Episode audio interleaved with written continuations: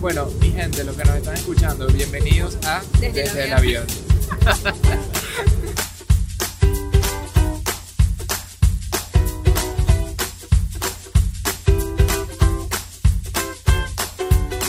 ¿De qué va a ser este Spanish? Ajá. From the plane.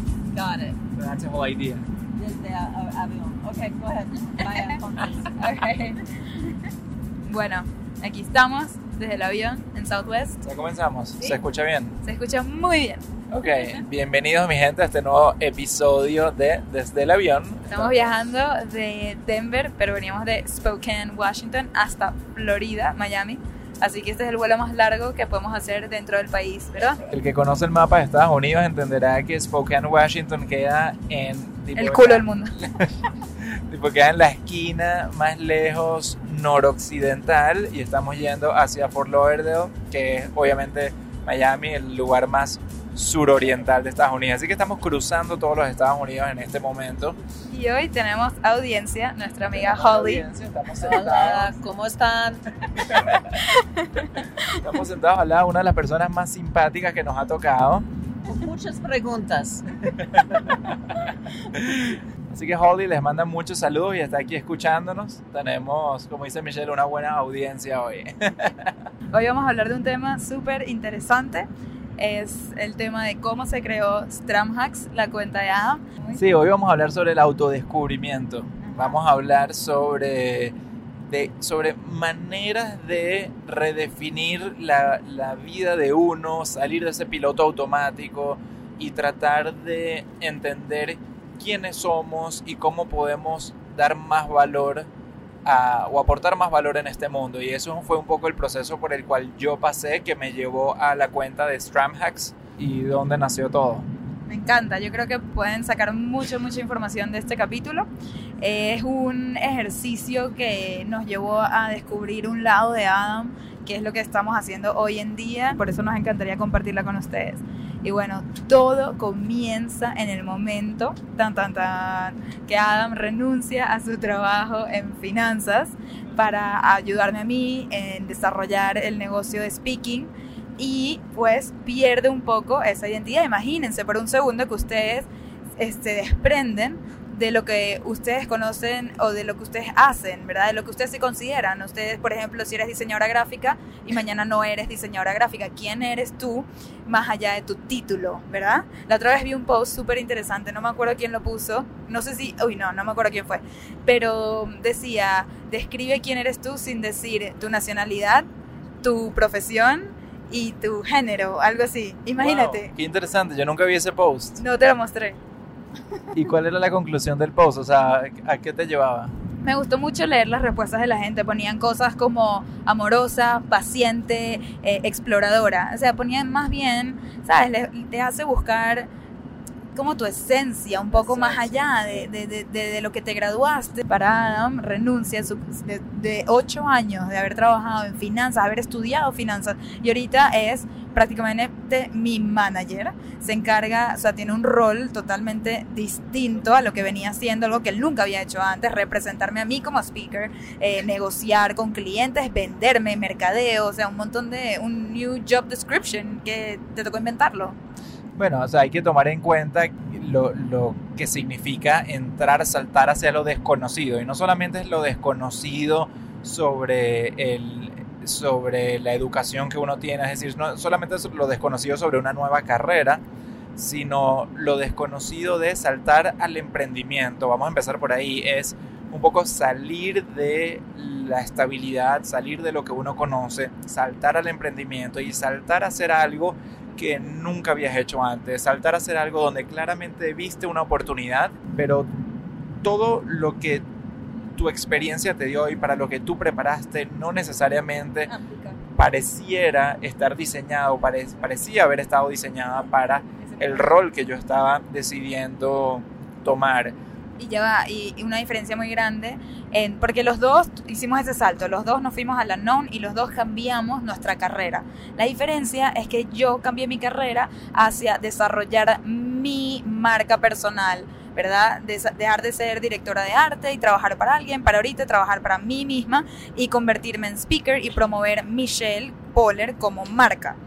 Eh, la diferencia con Adam es que él no se lanzó de ser Adam el financiero, o sea, el que trabaja en la oficina financiera, o, lo que, o sea, lo que hacías antes, a de repente desarrollar tu marca. No, fue desarrollar mi marca. Correcto. Entonces ahí es cuando se pierde un poco esa identidad que tú dices, ajá, ok, yo era esta persona, me reconocían por esto, y ahora quién soy. Yo creo que esa crisis de identidad empezó a surgir cuando ya habíamos logrado cumplir la meta de lo que nos habíamos propuesto en principio con respecto a nuestro proyecto emprendedor. Es decir, cuando ya mi mente había podido dejar de pensar en sobrevivir como emprendedores y pensar, bueno, ¿y ahora qué soy?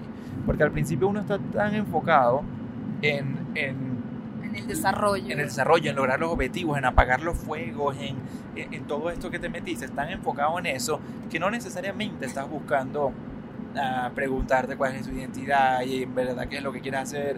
Y eso es lo que a mí más me emocionaba. Tú bien sabes que yo soy eh, un problem solver, o sea, me encanta la resolución del problema desde, desde un principio. O sea, me gusta capitalizar oportunidades, me gusta resolver problemas. Entonces al principio tenía mi plato full en capitalizar oportunidades y resolver, no digamos problemas, pero resolver el hecho de que estábamos emprendiendo un negocio nuevo. Sí. Ahora, cuando ya eso empieza a agarrar...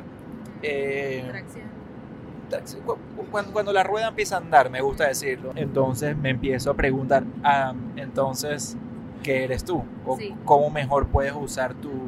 tu no, no cómo mejor puedo usar tu tiempo, pero si, si, si pudieses hacer algo más allá que apoyar a Michelle, ¿qué sería? Y también creo que algo importante es que yo eh, sacaba estos temas de conversación seguido, porque a mí siempre me interesa que Adam tenga el mismo nivel de satisfacción que tengo yo. Y entonces a los dos nos da satisfacción sacar un negocio adelante, nos está yendo bien en el negocio, pero más allá de eso yo tengo una satisfacción personal porque se trata de mí, es mi marca, el reconocimiento al final es para mí, Adam está detrás de la cortina haciendo todo este trabajo increíble, pero no estaba siendo reconocido por ello y tampoco él se identificaba con la marca Hello Fierce. Obviamente le encanta la marca y la misión y el propósito, pero más allá de eso, la marca es muy Michelle. Y le hablo, a me enfoco mucho en, la, mu- en las mujeres, muy millennial, muy rosada, toda mi marca. Y él eh, dice, ok, me encanta, pero definitivamente yo no soy tu audiencia. Entonces yo siempre, a mí me da mucho miedo que un día me explote, que un día diga, como que ya, esto no soy yo, no sé qué, y que sea muy de un día para otro, y no quería que eso pase. Entonces, desde el principio me importaba que él también encuentre lo de él, que él encuentre cuál es su, su no sé, como que cuál es tu pasión, cuál es tu propósito. Entonces, desde siempre yo venía haciéndole preguntas a Adam de, pero dime qué te gusta a ti, o si pudieras tener la vida de alguien, ¿quién serías? ¿Qué? Es cómico, porque yo creo que la crisis un poco la desataste tú. Yo sé. por, por esa frustración de... ah, y, y ahorita estoy teniendo una especie de, de momento, de una... ¿Cómo se dice esto? Una Epiphany, epifanía en español, no, no si- sé, Epiphany en inglés es como revelación. Una revelación, sí. Este es terrible el tema de los dos idiomas, como uno ya habla un spanglish. No hablamos bien ni uno ni el otro. Sí, sí, discúlpenos a todos los eruditos del castellano. Pero bueno, en fin, yo tuve esa revelación de que yo no sé ni siquiera si era yo tanto buscando ese ese descubrimiento, ese protagonismo, ese algo que me llena a mí, o era tanto la frustración de Michelle de ver que ella lo tenía y ella asumir que yo también tenía que ser reconocido por mi propio nombre, por mi propia marca. Es que yo siento que realmente todo el mundo tiene algo que aportar. Sí, pero no necesariamente algo por el cual ser reconocido o, o ser... fam- O sea, Sí. están los unsung heroes que, están, Sí. que también pues les gusta apoyar. Pero ojo, ese no es el tema. El tema es que al, al final sí, sí creo que fue muy positivo el guiarme hacia, hacia hacer este proyecto. Pero fue muy challenging, como les pero estaba fue muy diciendo. empujado por ti, que es lo Sí, importante. sí. Yo, yo al principio yo estaba muy cómodo apoyándote a ti y es verdad, no estaba identificado con tu marca, pero de alguna manera, yo no sé si era por miedo o por falta de ambición personal, tampoco estaba haciendo mucho al respecto por tratar de, de, de yo desprenderme de esa marca tuya y hacer algo y hacer algo por mi propia cuenta. Y tú fuiste la encargada de empujarme fuera de mi zona de confort todos los días, Michelle. Sí. O sea, tú me sacabas constantemente de mi zona de confort, eh, empujando ese pensamiento continuo de que, Adam, pero no te olvides de ti. Adam, acuérdate que tú tienes más que aportar, que tú tienes también una voz propia, que tú tienes también algo por el cual eh, la, la, gente, digamos, pueda sacarle valor. Y, y, y, no solamente es no solamente tú aportas ayudándome a mí en Hello Fear, sino tu voz propia puede volar. Y es algo que yo creo que por mismo miedo mío no quería ver, no quería este, no, darle cuerda a eso. No quería darle mucha cuerda, sí. sí. Y yo entonces, imagínense, para mí lo frustrante que era, y le hacía preguntas muy, ¿cuál es la palabra? Como hipotéticas, no, no sé, no sé cuál es la palabra, como de soñar. Lo, lo estaba incentivando a, a través de cosas no reales, que él pueda imaginarse o pintarse una imagen de él a futuro este, que le pueda traer felicidad. Yo soy demasiado soñadora y él es demasiado realista, pero demasiado. Entonces yo me la paso soñando, yo vivo en un sueño, mis acciones están, eh, ¿cómo se dice? Driven como impulsadas, puede ser, impulsadas por mis sueños. Yo sueño que quiero la mansión de Nueva York, entonces déjame trabajar durísimo y lograr eso. O sea, tengo unos sueños locos, entre más grandes mis sueños, más, más alimentadas mis acciones, yo diría. Eh, y entonces yo quería que Adam se atreva a soñar, pero cada vez que lo intentaba, él me bajaba a la realidad. Yo odio soñar, odio soñar porque no sé no sé si es que me siento más cómodo estando aterrizado o tengo ese miedo a que los sueños no se cumplan, es decir, ese miedo a fallar o no sé, mi simple personalidad demasiado sí. aterrizada. Sí. Y muy estratégica, como que yo, yo digo, sí, compremos la mansión en Nueva York y él dice, él me saca la cuenta de lo que cuesta eso, lo que cuesta los impuestos, lo que hay que dar de inicial y tal, y lo vemos realmente cuesta arriba, es imposible y me arruina todo mi sueño, pero a veces uno no necesita esa parte tan ¿sabes? De, de porque, porque por más que no logre la mansión, probablemente llegue algo cerca, ya que ese es mi sueño, entonces voy a actuar en base a eso. Pero si te aterrizas y, y lo que haces es rendirte, porque te enfocas más en, en, la parte negativa, en los riesgos, en... Yo, yo no sé, o sea, yo soy una persona sumamente racional y, y yo no digo que yo no tengo metas, yo tengo metas, llámalo sueños, ¿ok? Pero son sueños alcanzables, son sueños, metas Claro, tú dirás que todos los sueños son alcanzables porque uno nunca sabe hasta dónde puede llegar y también es cierto, uno necesita un poco de, de unas personas soñadoras y por eso es que tú y yo funcionamos tan chévere, porque tú me ayudas a despegarme del, del, del suelo y cuando hace falta yo ayudo a bajarte a la tierra. A mí me da mucha risa porque es como me dice mi, mi gran coach Andreina, que Coach Andreina, síganla. Sí, tienen que seguir a Coach Andreina y y hasta si les interesa hacer la mejor versión de ustedes mismos, contáctenla para ver si tiene espacio de verlos. Ella es arroba coach Andreina, aquí una pequeña publicidad. Pero bueno, en fin, ella es lo máximo. Y entonces ella dice, Adam, es que tú eres, tú eres tierra, Adam. Tú necesitas un poco más de aire y de, y de, ¿cómo? Y, y, de agua. Entonces... Y yo soy pura agua y, entonces coach Andreina me reta a bailar y a... soltarse, a soñar. A, sol, así, a, a, soltar un poco el cuerpo y eso me va a ayudar a soltar un poco la mente y los, y los sueños. Pero en fin. Este... Ok, sigamos en lo que íbamos, de cómo se creó Stramhacks, que nos desviamos creo un poco, pero bueno. Sí, no, pero bueno, porque todo esto le está dando mucho contexto hacia quién soy y, y cuáles son y, y, cuál es ese entorno en el cual se creó Stramhacks, ¿no? Porque sin duda alguna yo siendo esa persona muy aterrizada y muy eh, no, o sea, con, con, mucha cautela a soñar demasiado en grande, pues siempre tenía esa duda de empezar algo propio yo, porque no sé si también era un tema de que no confiaba mucho en mí, ¿entiendes? No, no, yo, yo sufro también de ese síndrome del impostor y, y, y es básicamente porque no termino de creer en mi valor y en las razones por las cuales llego a donde llego uh -huh. hasta que hasta que llego pues o hasta, sí. o hasta que tengo una validación externa entonces sí.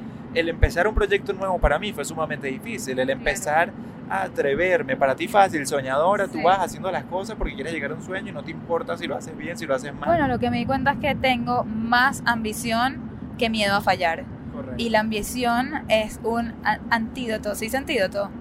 antídoto, no sé, sí, como sí. un antídoto, ay, creo que lo estoy diciendo mal, no sé, bueno, ustedes sabrán, un remedio, un remedio ajá, al miedo, porque eso te hace enfocarte más en la recompensa y en lo que vas a lograr y menos en qué pasa si fallas. Yo veo qué pasa si fallo, nada, sigo intentando, lo intento de otra manera, pero voy a llegar porque voy a llegar.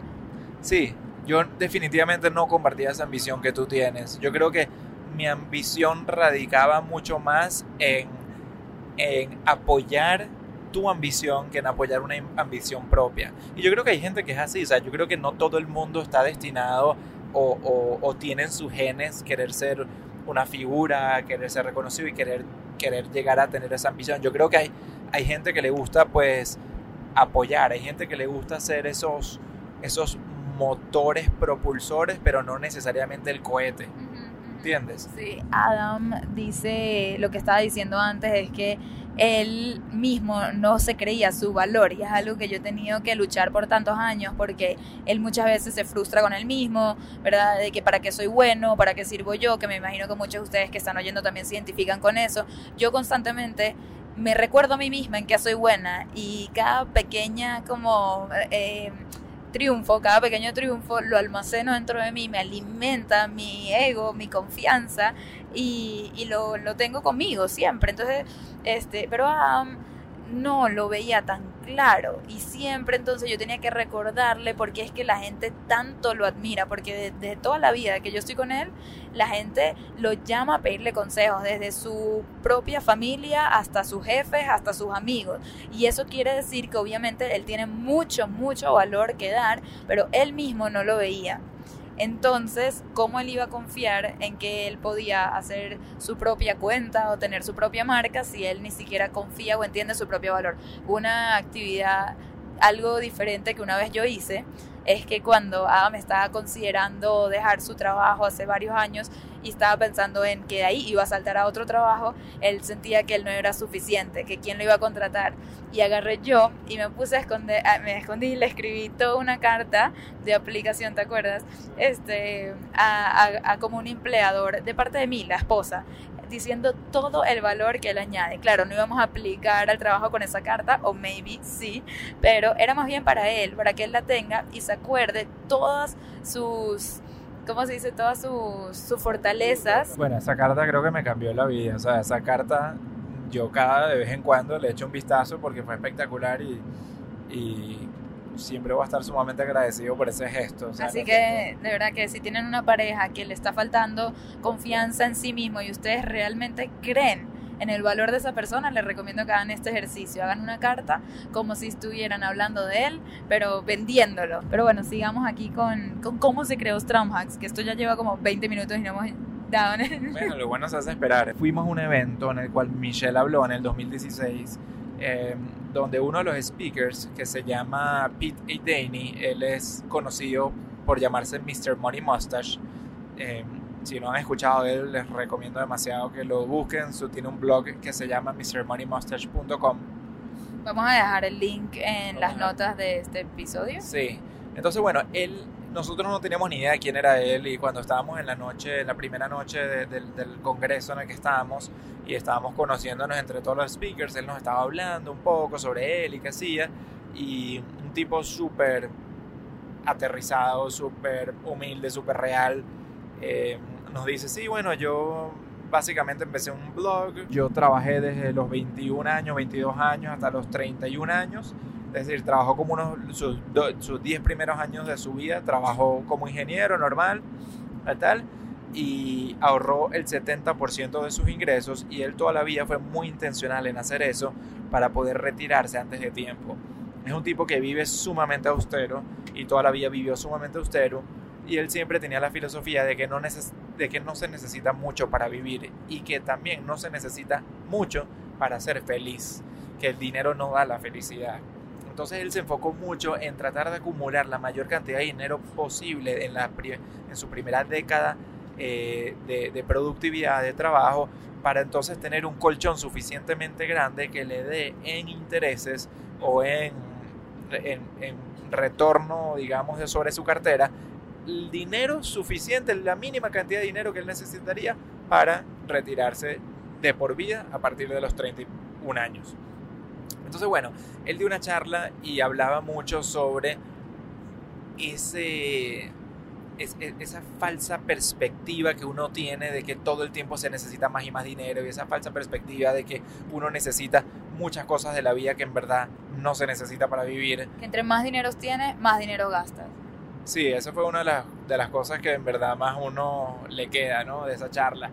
Y entonces, viéndolo a él, teniendo esa filosofía tan clara de vida y compartiendo ese mensaje y, y- y ver cómo era posible, verlo en él como fue posible, llevar ese estilo de vida, no sé, al- algo hizo como clic dentro de mí. Dije, wow, qué interesante, porque para mí no era, era un tema nuevo eso. Y dije, wow, qué interesante esta persona que vivió su vida así, es ahorita un, un ejemplo de, es, es un producto de esa filosofía de vida que tuvo, lo está compartiendo y creó entonces, a raíz de estar compartiendo su filosofía en ese blog que él tiene, Mr. Money Monsters, creó una comunidad enorme de gente, un culto de gente que empezó a seguir todos sus pensamientos. Gente que se identifica con ese estilo de vida y quieren ser como él.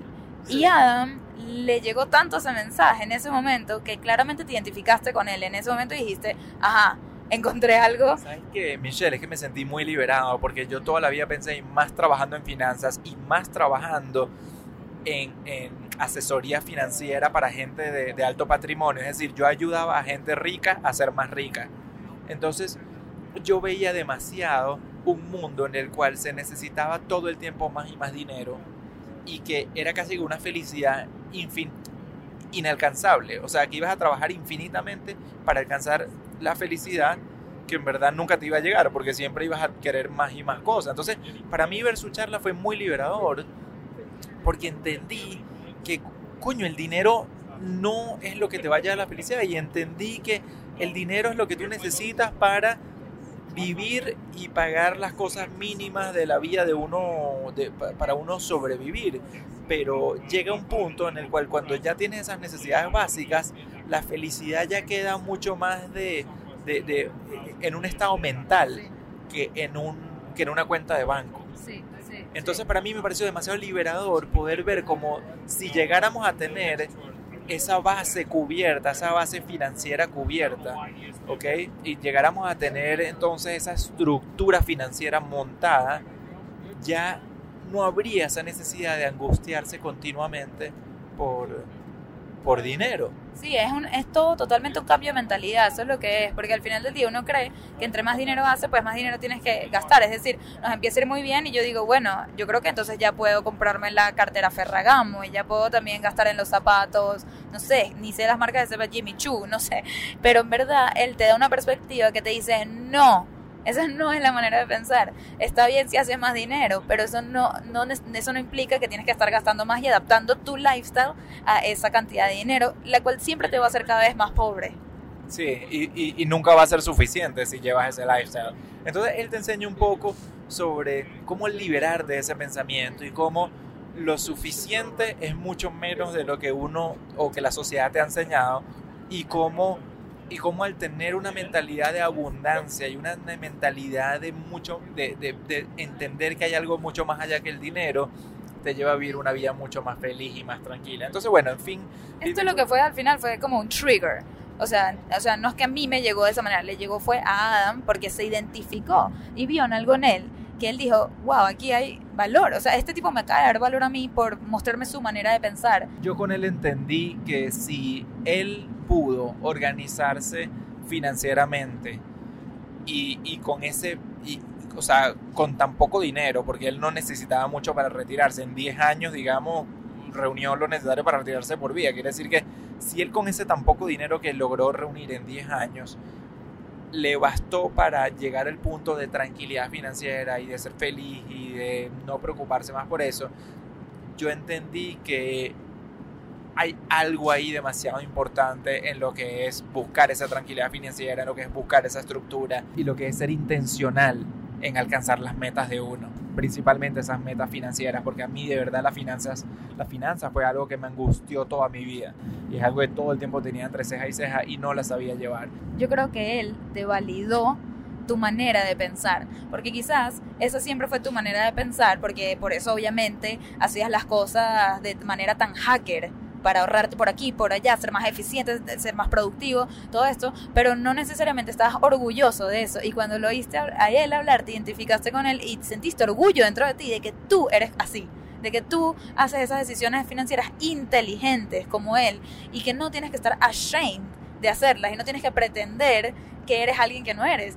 Te dio esa seguridad de que, hey, yo soy así y se, se, siente bien, se siente bien ser así. Déjame como own esa marca yo también un poco, pero a mi manera. 100% me dio esa confianza en, en que lo que yo estaba haciendo tenía mucho más valor que simplemente estar mostrando los carros que uno manejaba y los viajes que uno se echaba y todo ese mundo falso que aparte coincidía con el mega boom de Instagram y de la, y de la falsedad de todo Instagram. Entonces, wow, es demasiado liberador, Michelle, ver que lo más cool no es esos huevones en Instagram, lo que yo llamo los insta quebrados, sino lo más cool son esas personas que con menos o con la estructura o con lo suficiente o con lo suficiente, me gusta son esa gente que con lo suficiente son 10.500 millones de veces más felices. Y tranquilos. Y tranquilos. Y con un futuro más cierto, más, o, o un futuro más eh,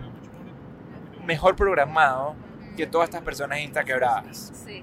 Y bueno, entonces a raíz de esta conversación y yo ver lo que despertó Mr. Money Mustache en Adam, yo y veo como él empezó a adaptar y estar un poco más orgulloso de su propio de, de, su propia manera de ser y llevar la vida le hago la pregunta a Adam escuchen tan tan tan la pregunta del millón es le digo Adam si tú pudieras crear tu propia marca y podrías añadir valor a otra gente qué valor añadirías qué contenido compartirías. Imagínate que eres una cuenta de Instagram y no una cuenta de Instagram sobre tu vida personal, sino que cada post añades conocimiento, añades, sabes, valor al que te lee. ¿Cuál sería ese valor? ¿Qué harías? Y mi respuesta fue, sería una marca donde compartiría mis trucos de vida, mis trucos para comprar pasajes más baratos, mis, tru mis trucos para ser más productivo, mis trucos para ahorrar más, mis trucos para vivir mejor, porque yo siento que todos tenemos esos trucos, yo siento que todos tenemos nuestros propios hacks y que nadie los estaba compartiendo, que cada quien se los guardaba, porque cada vez que uno tenía una reunión de una amiga, entre amigos y eso, te recomendaban esos hacks, pero hasta ahí llegaba. Entonces yo decía, imagínate qué cool si yo puedo crear una comunidad donde todos compartimos nuestros trucos de vida. Imagínate lo, lo tan mejor que seríamos todos como comunidad. ¿Ah? Sí. Lo tan más eficientes, los tan mejores planificados, lo, lo, lo, tanto más que viviríamos la vida plena si pudiéramos entre todos tener ese, comporta ese, ese conocimiento compartido. Así que yo dije, bueno, déjame, déjame entonces abrirme una cuenta donde la marca va a ser Stram Hacks. Compartir hacks y lo llamé Stram Hacks. Y se le ocurrió a él. Yo soy aquí la branding specialist, lo que quieran, pero ese nombre se le ocurrió a de una. No sé cómo se te ocurrió tan fácil, pero a mí me impresionó cuando él me le dijo, me dijo, ya me cambié la cuenta, porque él tenía su cuenta de Instagram personal, que era Mestra Más. Y me dice, listo, ya le cambié el nombre, se llama Stram Hacks. Yo dije, ¿qué? Genius. Yo creo que cuando las cosas te vienen así tan intuitivas, eh, es por algo, es porque eso es lo que tenía que hacer y y Stram Hacks es algo que sin pensarlo mucho dije mi apellido, los hacks, tal, sonaba súper cool. No Nos vamos a cambiar el apellido de la familia Stramhacks.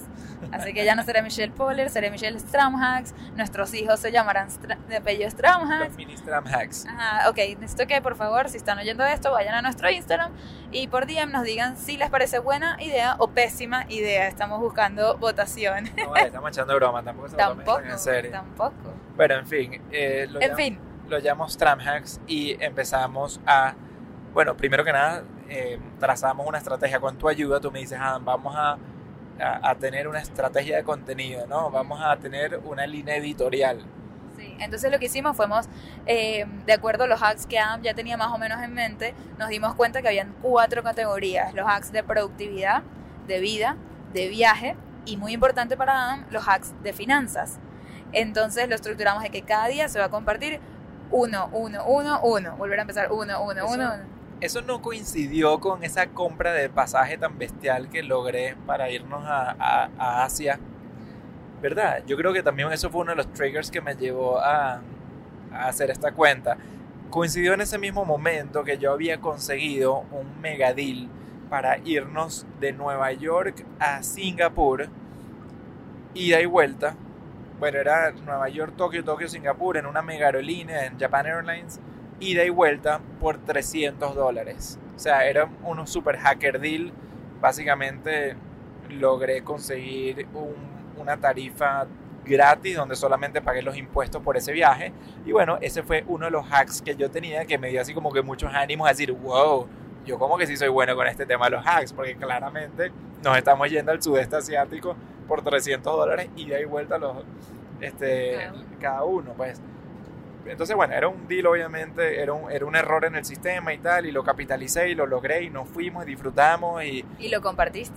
y, lo, y claro, entonces eso fue lo que me llevó a decir, o sea, tengo la razón, o sea, tengo el por qué compartir estos hacks y aparte que me moría por compartir ese, ese deal con, o esa manera como yo lo conseguí con todos.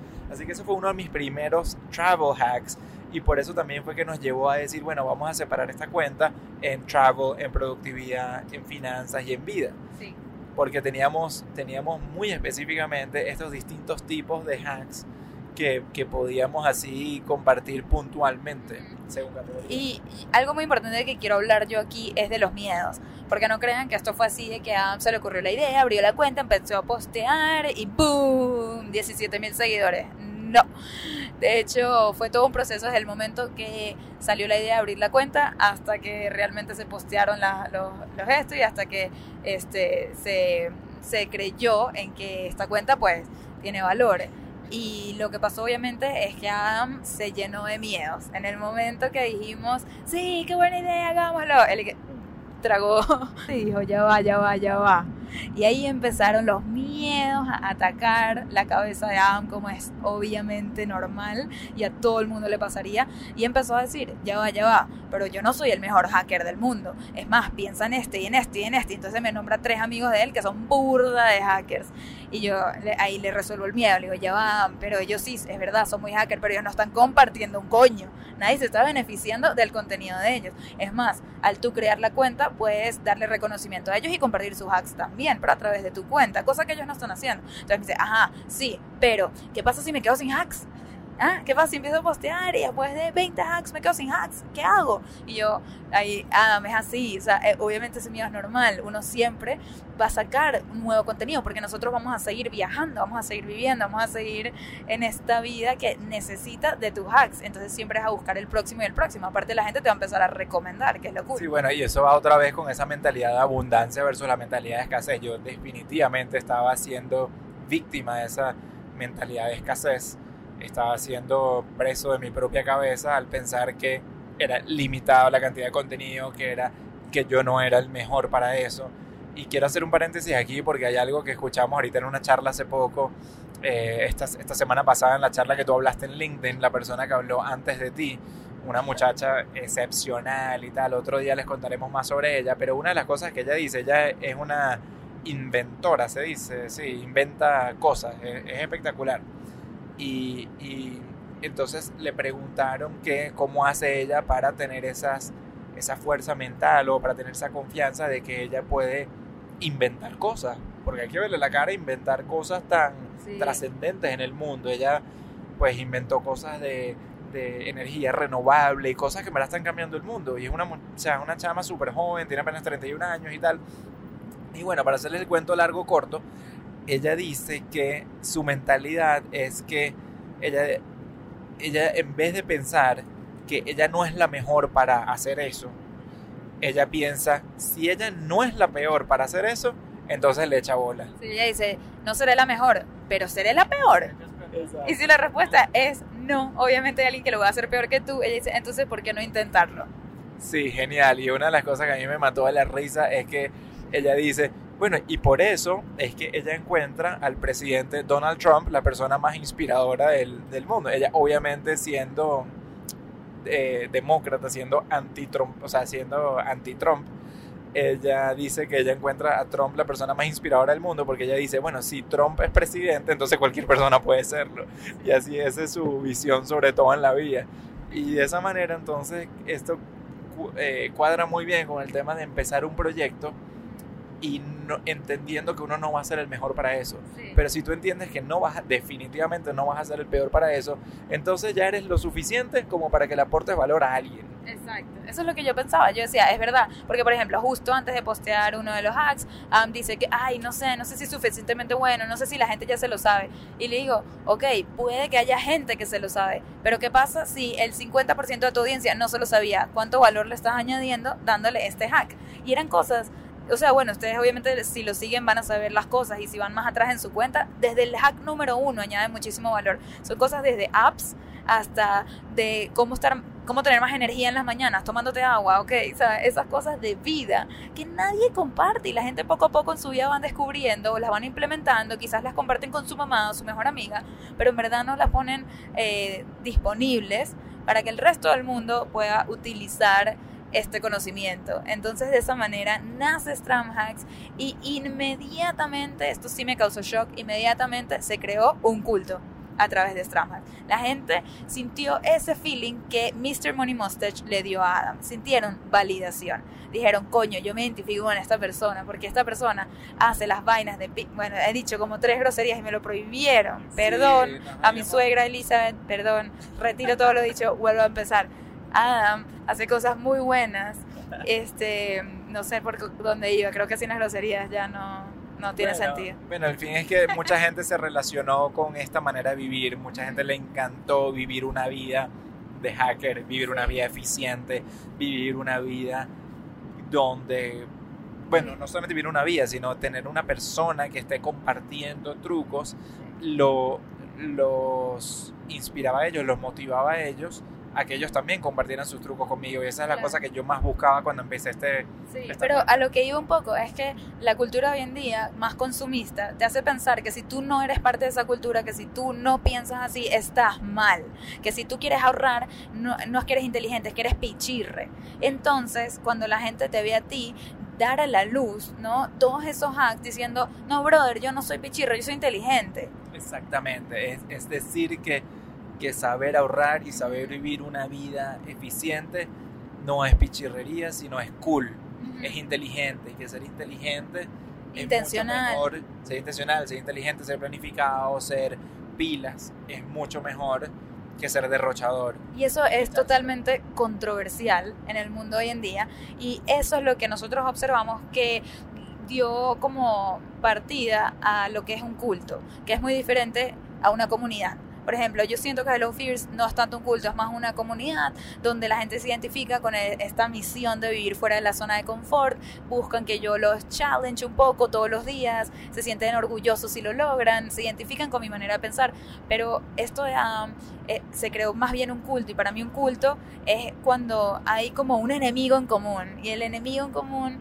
es el capitalismo salvaje y es lo que predomina. Entonces ellos, la gente que piensa como Adam, siendo minoría, este, they empower each other, ¿no? Como que se dan fuerzas entre ustedes mismos y se, se dan esa validación de que está bien, no es que está bien, es que está mejor ser así. Sí, al punto de que yo cambié demasiado mi forma de pensar y, y yo mientras antes veía a esa persona en un BMW como que wow, que, que persona tan lograda, debe ser que le va muy bien en la vida, que qué chévere. Ahora veo a, a, a esa persona que maneja, no sé, un Corolla del 2008, pero que está completamente pagado y no le debe nada al carro lo veo como muchísimo más cool, lo admiro muchísimo más que el huevón que debe 30 mil dólares de un BM. O sea, ese tipo de mentalidad es el que yo creo que despierta ese culto. Y ese es, el, ese, ese es el shift que yo tuve, ese cambio de switch que yo tuve en mi mentalidad, que al compartirla ahorita de esa manera, la gente también le hace sentido ese cambio de switch y, y, y se forma este culto tan compenetrado de gente, perro, claro que sí, la sociedad de consumo no sirve para nada, aquí lo que hay que hacer es inteligente, lo que hay que hacer es vivir la vida de manera mucho más racional y ganarle esa batalla. a Estar orgulloso. común, Con todo el orgullo. Exacto. Entonces, bueno, Yo creo que esto es una manera muy interesante ya de wrap up y de hacerle a la gente que nos está escuchando esta pregunta, si tú fueras una marca, ¿qué compartirías? Porque les voy a dar un ejemplo muy básico. Cuando yo voy a la peluquería y me pongo a hablar con mi peluquera mientras me hace el pelo y ve que, bueno, que tengo una cuenta de Instagram, que tengo tantos seguidores, me, siempre me hacen la misma pregunta, ay, no sé cómo hacerlo yo, no sé cómo subir de seguidores, ¿qué hago? Yo muestro fotos de los peinados que hago, los colores que hago en los pelos y todo eso y los cortes, pero nadie le interesa, nadie no, no sube, y hay mucha gente haciendo lo mismo. Y mi recomendación a esa gente es, es no me interesa ver tu producto final, me interesa saber cómo llegaste a él. Me interesa saber cómo cuidarme mi pelo. Uno tiene que añadir valor, no mostrar lo que uno hace. Mostrar, no solamente estás pidiendo reconocimiento. Y eso realmente llega hasta cierto punto. Pero cuando tú dices cómo llegaste ahí, o sea, cómo tú haces las cosas, yo creo que ahí está el valor real que le puedes añadir a los demás. Entonces, por ejemplo, este ejemplo súper básico de las peluqueras, yo le digo, enséñame a cuidarme mi pelo, enséñame cómo, ¿sabes? ¿Qué tipo de shampoo es bueno? ¿Cuántas veces me debería lavar el pelo a la semana? Todos estos truquitos, ¿verdad? Que son hacks. Y yo creo que todo el mundo tiene sus propios hacks. Yo, yo comparto en mis redes los hacks de cómo ser más valiente, de qué, eh, cómo enfrentar esos miedos en el día a día, desde las cosas más chiquiticas que son las más importantes al final del día. Entonces Adam comparte sus hacks de vida, de cómo ser más eficiente, más productivo, más ahorrativo. Entonces piensen ustedes qué tipo de valor les gustaría a ustedes añadir al mundo. Cosas que ustedes hagan con naturalidad que les salga natural a ustedes y que los haga orgullosos. Y ustedes digan, conchale, ¿sabes qué? Es verdad, sí puede ser que haya mucha gente compartiendo esto. Puede ser que haya mil peluqueras compartiendo sus hacks y, gente compartiendo los hacks de vida como hace Adam. Pero eh, nadie con tu voz, nadie con tu experiencia, nadie con tu tono. Solamente existe un tú en el mundo en este momento. Entonces, lo importante no es solamente compartir ese valor, sino hacerlo de la manera más propia. Y así es como nosotros logramos despegar Stramhacks de una manera que la gente no solamente se tripeaba, no, tampoco puedo ser tripeada, no solamente le gustaba y se aprovechaban esos hacks que Adam compartía, pero conectaban con la personalidad de Adam. Y todo, todo, todo esto cae en el storytelling, es decir, cómo tú cuentas ese valor. No solamente decir, porque es muy cómico, así comienza todo Stramax. Adam va a compartir ese post puntual que les estaba contando sobre el pasaje a Singapur y empieza a escribir el copy y dice, si usas esta página web, vas a poder agarrar pasajes por, ¿sabes? Muy baratos a cualquier lado del mundo y me lo muestra y yo, oh my god no, vamos a volver a empezar. Adam, le digo yo, ¿cómo le contarías esto tú a tu mejor amigo? Y me dice, bueno, nada, le contaría que me llegó este email y que, sabes, en ese mismo momento eh, me pareció demasiado cool y agarré y lo compré sin contártelo a ti. Y después de que lo compré ya es que te lo conté y entonces casi me, me matas pero después dijiste que qué cool y tal. Entonces le digo así mismo quiero que lo escribas. Escribe el post como si se lo estuvieras contando a tu pana del alma y la gente eh, conecta con el mensaje de esa manera mucho más que simplemente agarrando el hack como tal, cosa que cualquier persona podría hacer de la misma manera. No tengo que decírselos, pero como ustedes ya se habrán dado cuenta, Michelle es una genius y es tal cual así. Mientras más uno puede ser uno y mientras más uno pueda apropiarse de su mensaje y de su forma de dar ese mensaje, menos miedo vas a tener a compartir. Eso es algo que también hemos descubierto en este camino yo principalmente, que, tenía tanto ese miedo a, no, cumplir expectativas, ese miedo a compararme con otras personas, ese miedo a exponerme.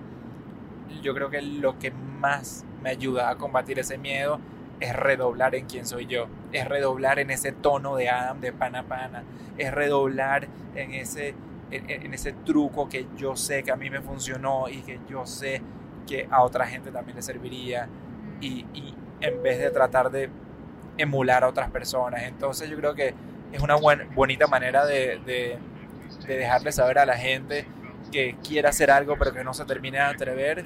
Es primero que nada, desde la voz de la experiencia, le diría que intenten.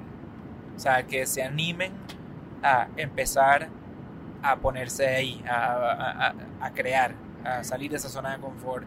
Aún así que el éxito y el reconocimiento y los resultados no se van a dar de la noche a la mañana, ¿ok? Tampoco el mega fracaso rotundo se te va a dar de la noche a la mañana. O sea, intenta poco a poco, con un seguidor, con 10 seguidores, con 20, con 30, con 50, y poco a poco. Y sí, vamos a hacer cosas que después no nos habrán gustado, seguro que sí, pero eh, uno, va construyendo poco a poco. Esto es un camino, esto es un camino que se construye y que sucede mientras uno lo vaya llevando. El problema está en que cuando uno no lo lleva, o es decir, o cuando uno se estanca en el fracaso, pues ahí es cuando uno mismo declara la muerte de sus propios proyectos. Sí. Y los dejo con esta pregunta. ¿Qué es lo mejor que puede pasar? Porque uno cuando está a punto de lanzar algo, empiezas a pensar en todas las cosas negativas, ¿verdad? Y en ese momento es cuando entonces la gente decide que mejor no, mejor no lanzar esto, mejor no compartir esto. ¿Por qué? Porque te estás tratando de cuidar tu ego, tu autoestima, del fracaso, del rechazo. Pero quiero que piensen en esta pregunta que yo sé que la he dicho una y otra vez, pero es tan importante. Yo misma la utilizo para mi vida, me la recuerdo todos los días. Adam me la recuerda y yo se la recuerdo de regreso a él. ¿Qué es lo mejor que puede pasar si te atreves? Quiero que pienses en eso. Y otro tip que les tengo es si ustedes están inseguros de sí mismo y hay algo de ustedes que no les gusta o que, que creen que a los demás puede que no les guste, búrlense de ustedes mismos. No se tomen tan en serio quiénes son. Entre más en serio se lo tomen, más propensos están a tomarse muy personal estos fracasos o estos rechazos. Entonces, justo me escribió una persona el otro día, me dijo, Michelle, quiero empezar a hacer videos, pero tengo mucha pena de mi acento en inglés. Quiero que sean en inglés los videos, pero yo hablo español. ¿Qué me recomiendas? Y le dije, acknowledge, ¿cómo se dice? Eh, reconoce en tus videos que este no es tu idioma, que estás incómoda, que estás saliendo de tu zona de confort, que te sientes de hecho valiente en hacer esto y todo. Búrlate de tu acento, dile que, que te parece, que se parece al de Sofía Vergara o algo. Eh, y apropiate de eso. Y entre más uno se burla de uno mismo, menos el otro se puede meter con uno. Así que bueno, yo creo que pudiéramos estar aquí horas y horas hablando de todo esto que es fascinante y ya este episodio va a hacerse un poco más largo de lo normal, así que los vamos a dejar con eso y vamos a seguir tocando algunos de estos temas en próximos episodios, pero por ahora simplemente dejen eso ahí marinando en sus cabezas para que se atrevan la próxima vez que quieran pensar en algo más grande para ustedes, que quieran pensar en su próximo paso que quisieran dar en su vida. En su marca personal, que quizás no la han desarrollado. Y bueno, una vez más les pedimos que si les gustó este episodio, vayan y nos los dejen saber por DM, ya sea Hello Fears o a Stramhacks, porque cada vez que lo hacen no saben cómo nos iluminan el día. Yo le hago screenshot a todos esos. Sí, muchos de ustedes saben que nos han escrito esos mensajes directos, que ya somos panas. Nos encanta escucharlos, nos encanta después intercambiar con ustedes por mensaje directo, así que... Y nos da muchas ganas de seguir. Es simplemente un buen feeling de construir esta comunidad que no se quede solamente en algo virtual, que sino que se también vaya un poco más al uno a uno. Y nos gusta saber quiénes son los que están escuchando. Así que escríbenos y, y les prometemos que seremos full panas con ustedes. Y super cool, ya estamos llegando casi a los mil downloads por episodio. Eso es huge. Nunca me lo imaginé. Después le hablamos de cómo comenzó este proyecto de podcast. Que no hay mucha historia. Pero también tiene algo parecido a cómo comenzó Strava. No sé. Okay. Es como que también un propio proyecto que comenzó. Sí. Otro día le hablamos de eso. Desde aquí nos despedimos desde el avión. Un abrazo para todos. Feliz día. Y seguimos en contacto. Chao, chao. Un abrazo.